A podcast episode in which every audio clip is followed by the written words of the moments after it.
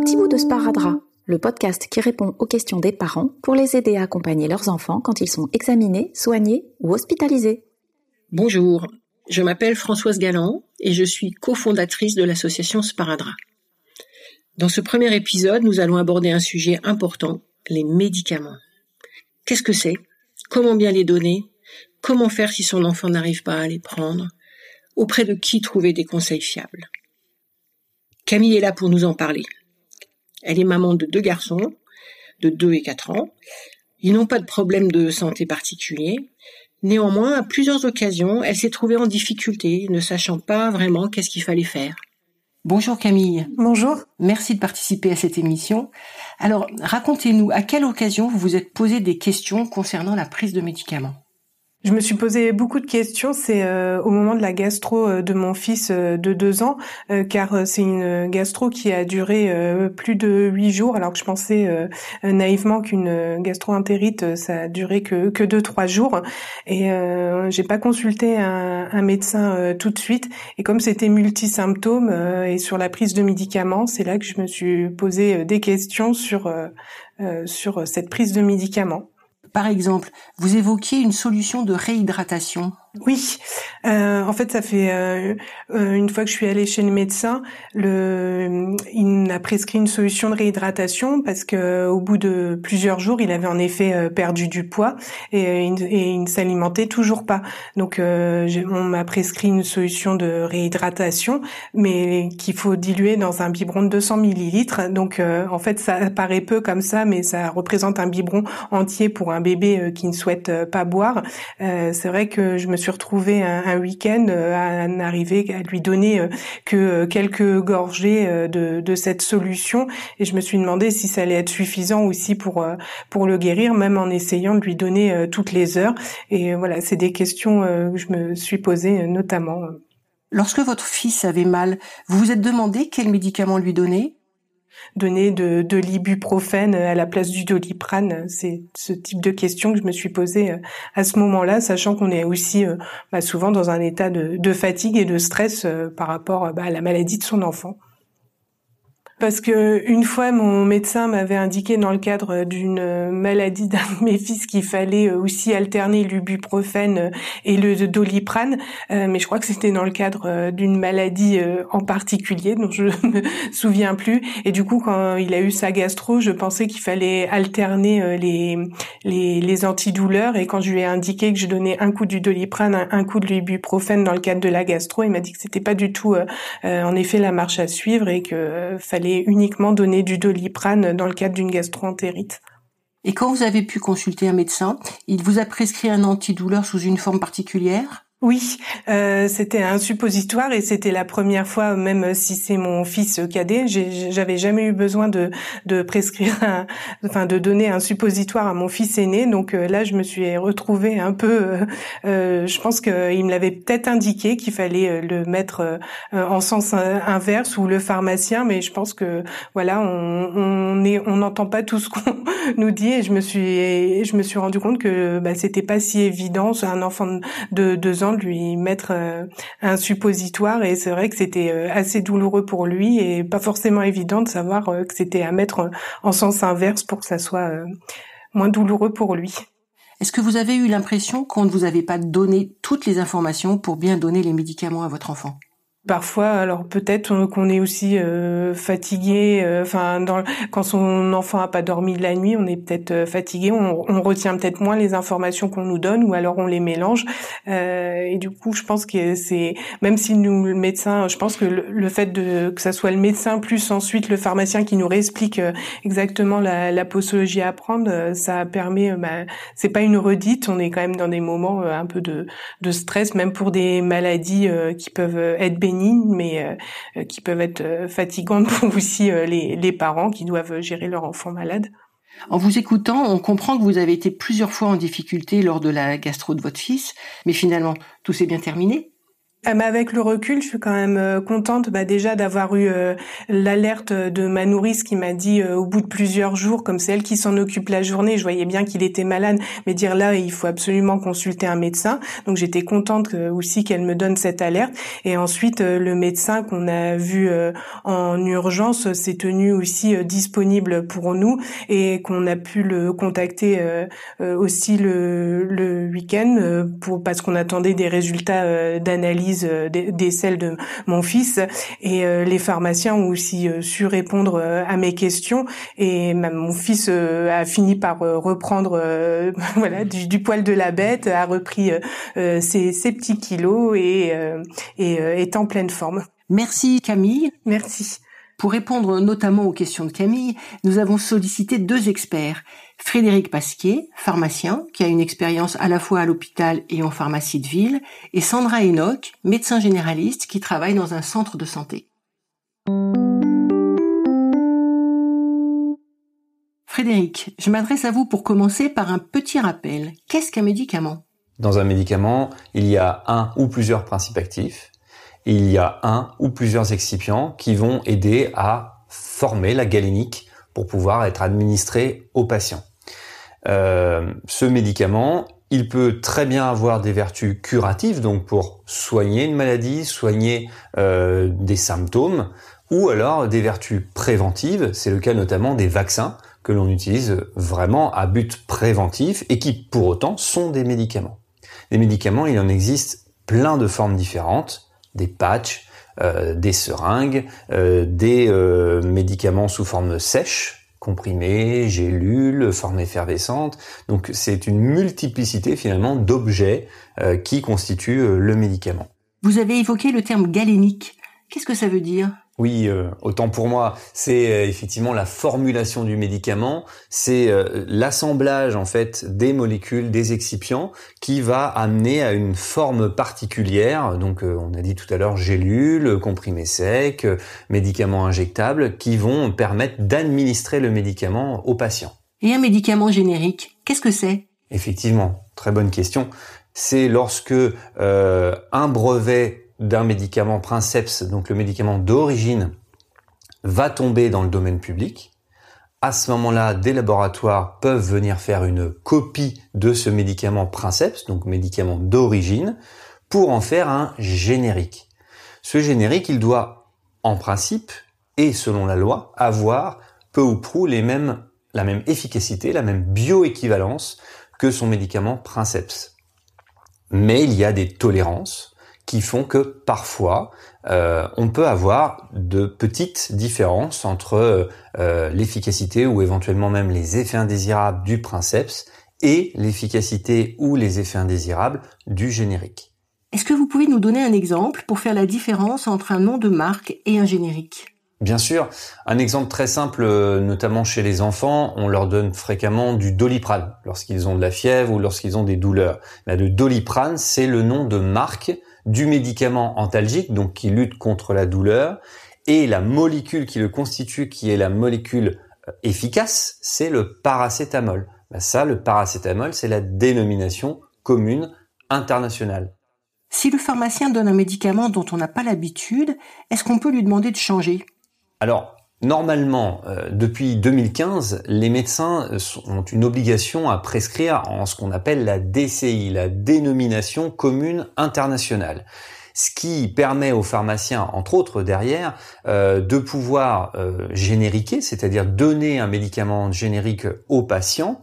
Après, effectivement, lorsqu'un patient est habitué à une marque d'un générique, euh, lui changer pour un autre générique, ça peut le perturber, ça peut euh, casser son observance et ça peut aussi l'interroger. Donc là, il y a un travail d'accompagnement à faire par le pharmacien qui soit va répondre exclusivement à la demande du patient et aura les moyens de lui mettre à disposition le générique que le patient est habitué à prendre, soit du coup lui expliquera que finalement entre deux génériques, la dénomination commune internationale reste la même, la molécule reste la même, seule parfois la galénique peut légèrement varier et que en soi la prise en charge de sa pathologie ne sera pas fondamentalement différente.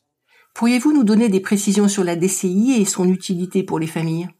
Alors la DCI, c'est important entre autres pour éviter les problèmes de surdosage. parce que les patients, une fois rentrés chez eux, lorsqu'ils ont retiré leurs médicaments à la pharmacie, euh, ils vont prendre un certain nombre de traitements et parfois à côté s'automédiquer, c'est-à-dire prendre dans leurs armoires à pharmacie de la maison des médicaments qu'ils ont l'habitude de prendre lorsqu'ils ont par exemple des maux de tête, lorsqu'ils ont un, peu de fièvre, voilà.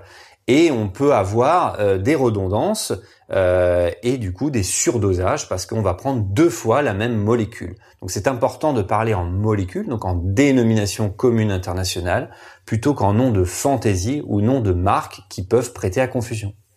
Sandra, ce n'est pas toujours simple pour les parents de savoir quand ils doivent donner un médicament quand ils sont à la maison.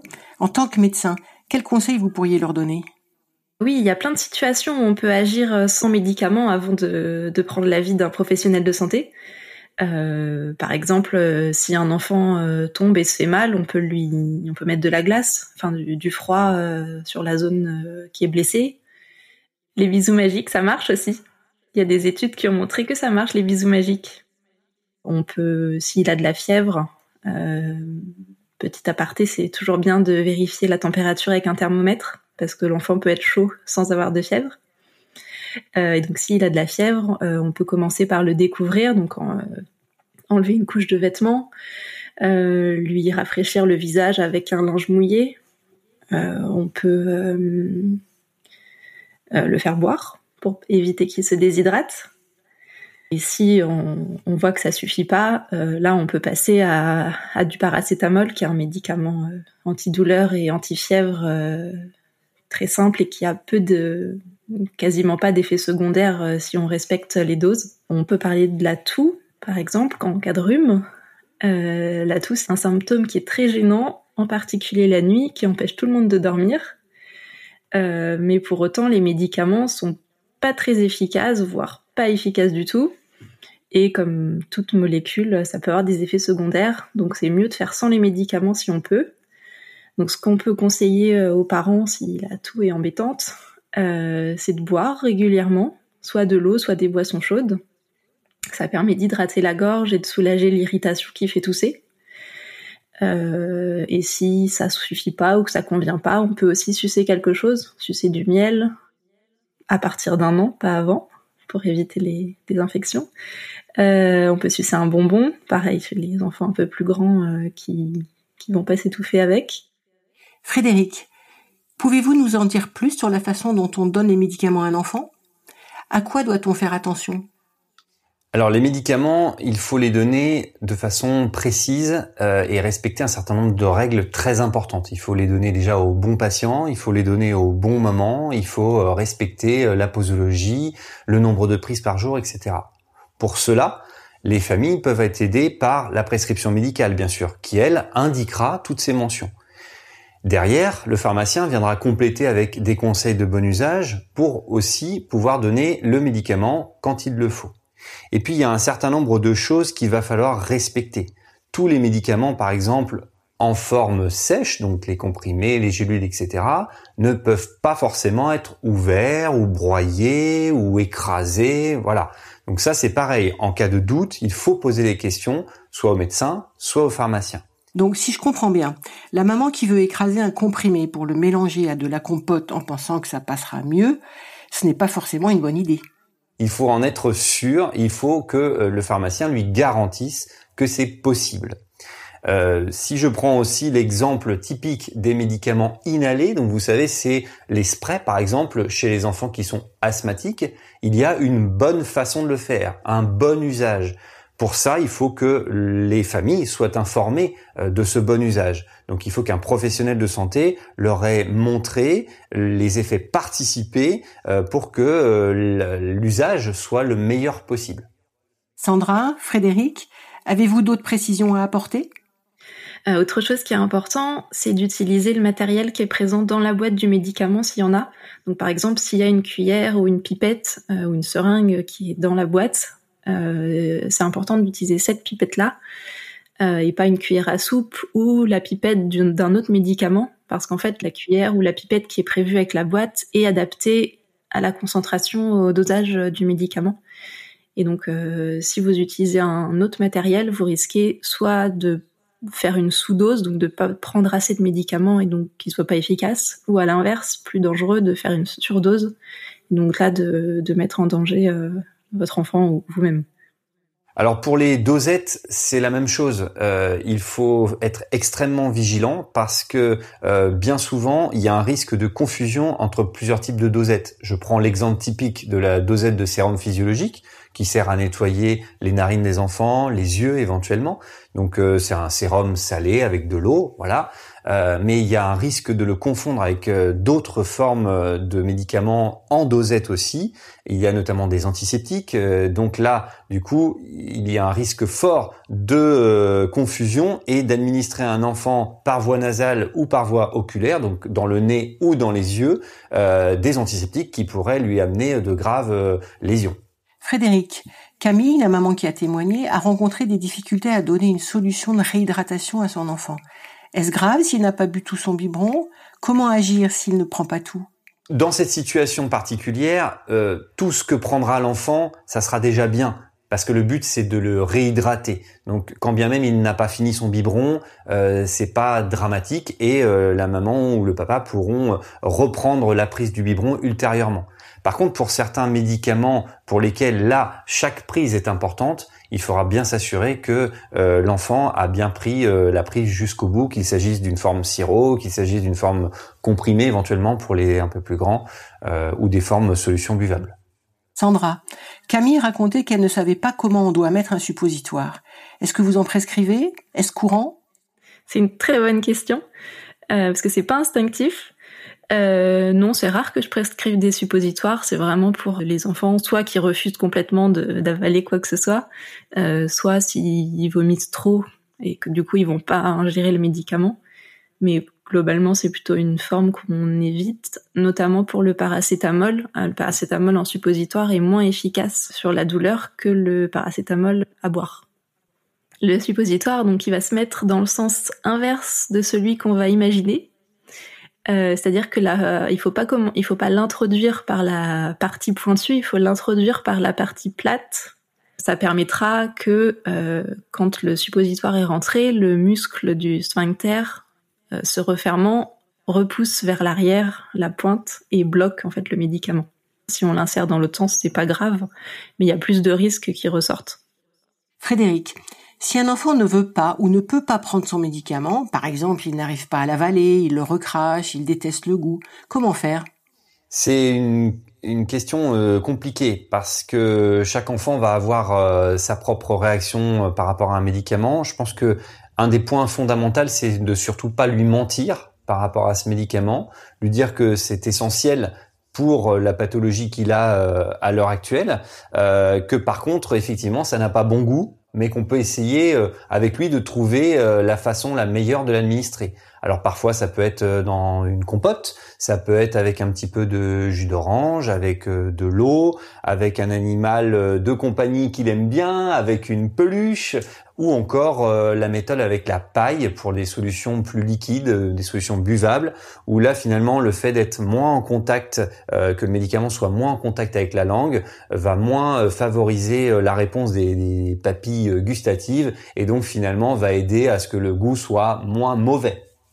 Il y a aussi des techniques euh, corporelles qui marchent bien et qui peuvent être très utiles avec euh, de jeunes enfants euh, lorsque, par exemple, on veut leur administrer des formes inhalées. Vous savez, des formes pour lutter contre l'asthme, par exemple, ou dans la bronchiolite. Une chose qui marche bien, c'est de prendre l'enfant contre soi, de lui mettre sa tête au niveau de l'épaule et euh, de prendre euh, le dispositif à inhaler et souvent accompagné d'une chambre d'inhalation. C'est des chambres avec un embout buccal ou un masque. le fait de prendre l'enfant contre soi va le rassurer et va permettre aux parents d'administrer le médicament plus facilement plutôt que de l'avoir face à soi, où là, euh, finalement, il n'y a pas de protection du parent et ça peut stresser euh, l'enfant.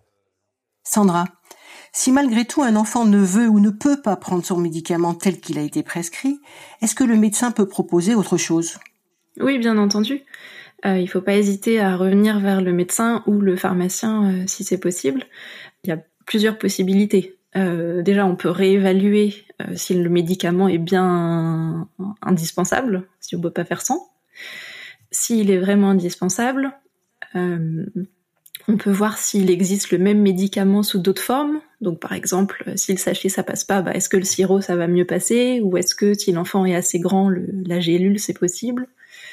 Euh, Et s'il n'y a pas d'autres formes, on peut voir s'il y a des goûts différents. Peut-être que l'enfant va pas aimer le sirop à la banane, mais que le sirop à la fraise ça passera mieux. Donc voilà, on essaye de, trouver d'autres situations, d'autres euh, formulations qui passeraient mieux, qui seraient mieux acceptées par l'enfant. Parfois, les parents sont un peu perdus. Le médecin n'a pas donné beaucoup de détails, ou alors il a oublié de le noter sur l'ordonnance, ou on n'a pas bien compris. Que peut-on faire, Frédéric? Eh bien, en premier lieu, ce qu'il faut faire lorsque l'on sort d'une consultation médicale, c'est s'assurer auprès de son médecin qu'on a bien tout compris et éventuellement lui redemander des explications complémentaires. Après, lorsque l'on va chercher ces médicaments à la pharmacie, le pharmacien ou les préparateurs en pharmacie ont normalement l'obligation de donner un certain nombre de conseils euh, quant à la prise des médicaments. Euh, et donc euh, le patient est en droit de demander un certain nombre d'informations et le pharmacien doit lui attribuer du temps pour pouvoir lui expliquer correctement. Et si jamais le médecin n'était pas disponible et que les pharmacies euh, sont fermées, le cas d'un week-end typiquement, eh bien il reste la notice qui donne les informations légales mais très complètes euh, qu'on peut relire et notamment les modes d'administration, la partie mode d'administration d'une notice qui permet à la famille de pouvoir utiliser au mieux un médicament. Parfois, il peut arriver aussi qu'on n'ait pas confiance en son médecin, que l'on ait des doutes sur la prescription. Alors, Sandra, vers qui se tourner? Ça peut arriver, oui. la relation médecin-patient, c'est une relation humaine, donc on peut euh, ne pas avoir confiance, ne pas apprécier son médecin.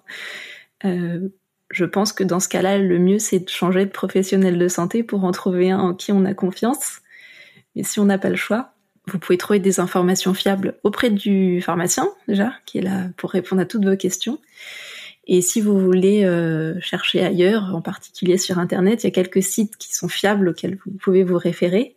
Il y a le site euh, de l'assurance maladie, euh, amélie.fr. Il y a le site de l'ANSM, l'Agence nationale de sécurité du médicament et des produits de santé. et sinon, vous pouvez aussi utiliser la base nationale des données publiques des médicaments. Donc c'est un, un, site gouvernemental avec toutes les informations sur le médicament. Donc il y a les notices, euh, les notices grand public, les notices professionnelles de santé. Il y a aussi des informations comme le prix du médicament, le taux de remboursement, l'avis de, de la haute autorité de santé euh, sur ce médicament. Merci Sandra et Frédéric pour ces réponses précieuses qui, nous l'espérons, aideront les parents au quotidien sur ce sujet complexe. Merci, au revoir. Merci à vous de m'avoir accueilli et plein de bonnes choses pour les parents et leurs enfants. Il y aurait encore beaucoup de choses à dire sur le sujet. Si vous souhaitez approfondir la question, vous trouverez des liens sur les descriptifs de l'émission. Vers le site de Sparindra, par exemple le dossier de conseil complet pour les parents sur les médicaments. Il y a aussi une rubrique illustrée pour les enfants curieux, très accessible pour tous et je vous encourage vraiment à aller la visiter avec votre enfant.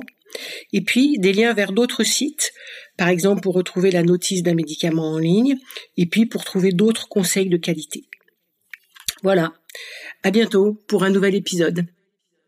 Ce podcast est réalisé par l'association Sparadra avec l'aide technique de Oz Masterclass et EarZ Sound Design et le soutien de Malakoff Humanis. Merci aux intervenants qui ont bien voulu participer à ce premier épisode. Camille Barouco, maman, Sandra Enoch, médecin généraliste, et Frédéric Pasquier, pharmacien. Merci aussi à Françoise Galland pour l'animation. N'hésitez pas à vous abonner pour être informé de la sortie des nouveaux épisodes. Un petit bout de sparadrap